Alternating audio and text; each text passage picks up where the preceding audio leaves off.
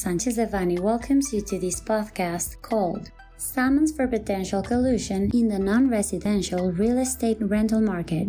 We remind you that this material is only informative and cannot be considered legal advice. For more information, please contact our lawyers directly.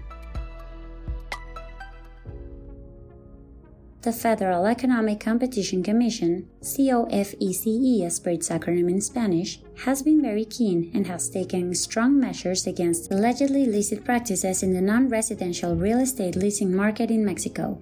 On January 30th, COFECE published a note stating for that it has notified different companies and individuals for alleged absolute monopolistic practices related to price manipulation in the non-residential real estate leasing market in Mexico. These behaviors were considering a possible liability notice issued by the investigating authority of COFECE. These notifications are the beginning of the trial stage procedure the probable offenders will have the opportunity to state their position, present evidence related to the allegations, and make arguments.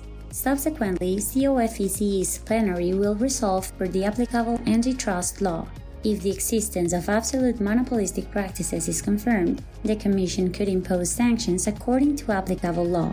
COFECE emphasized the importance of the non residential real estate sector in the Mexican economy noting that the anti competitive conduct can affect not only businesses leasing these spaces, but also have repercussions on employment and the prices of goods and services. Given the relevance of the non residential real estate sector and its economic impact, COFECE stated that it will continue to focus its efforts on identifying and prosecuting anti competitive practices in this area, especially in the recovery phase following the effects of the COVID 19 pandemic. COFECE invited anyone with information about illegal competition practices to file complaints with the referred commission, reaffirming its commitment to monitoring and promoting competition in the markets. Our team of specialists in economic competition is at your disposal to address any doubts regarding this matter. This content was prepared by José Antonio Postigo Uribe, Marisol González Echevarría, José Miguel Ortiz Otero, Max Ernesto Hernández Hernú, Marisa Romero Martínez, Tania Elizabeth Trejo Galvez, and Jesús Alonso González Hermosillo, members of the Antitrust Practice Group.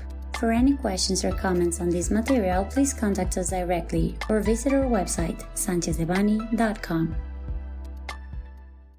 Unless otherwise specified, users of this podcast may save and use the information contained here only for educational, personal, and non commercial purposes. Therefore, its reproduction for any other medium is prohibited, including but not limited to copying, retransmitting, or editing without prior permission of Sanchez Devanny Eseverri.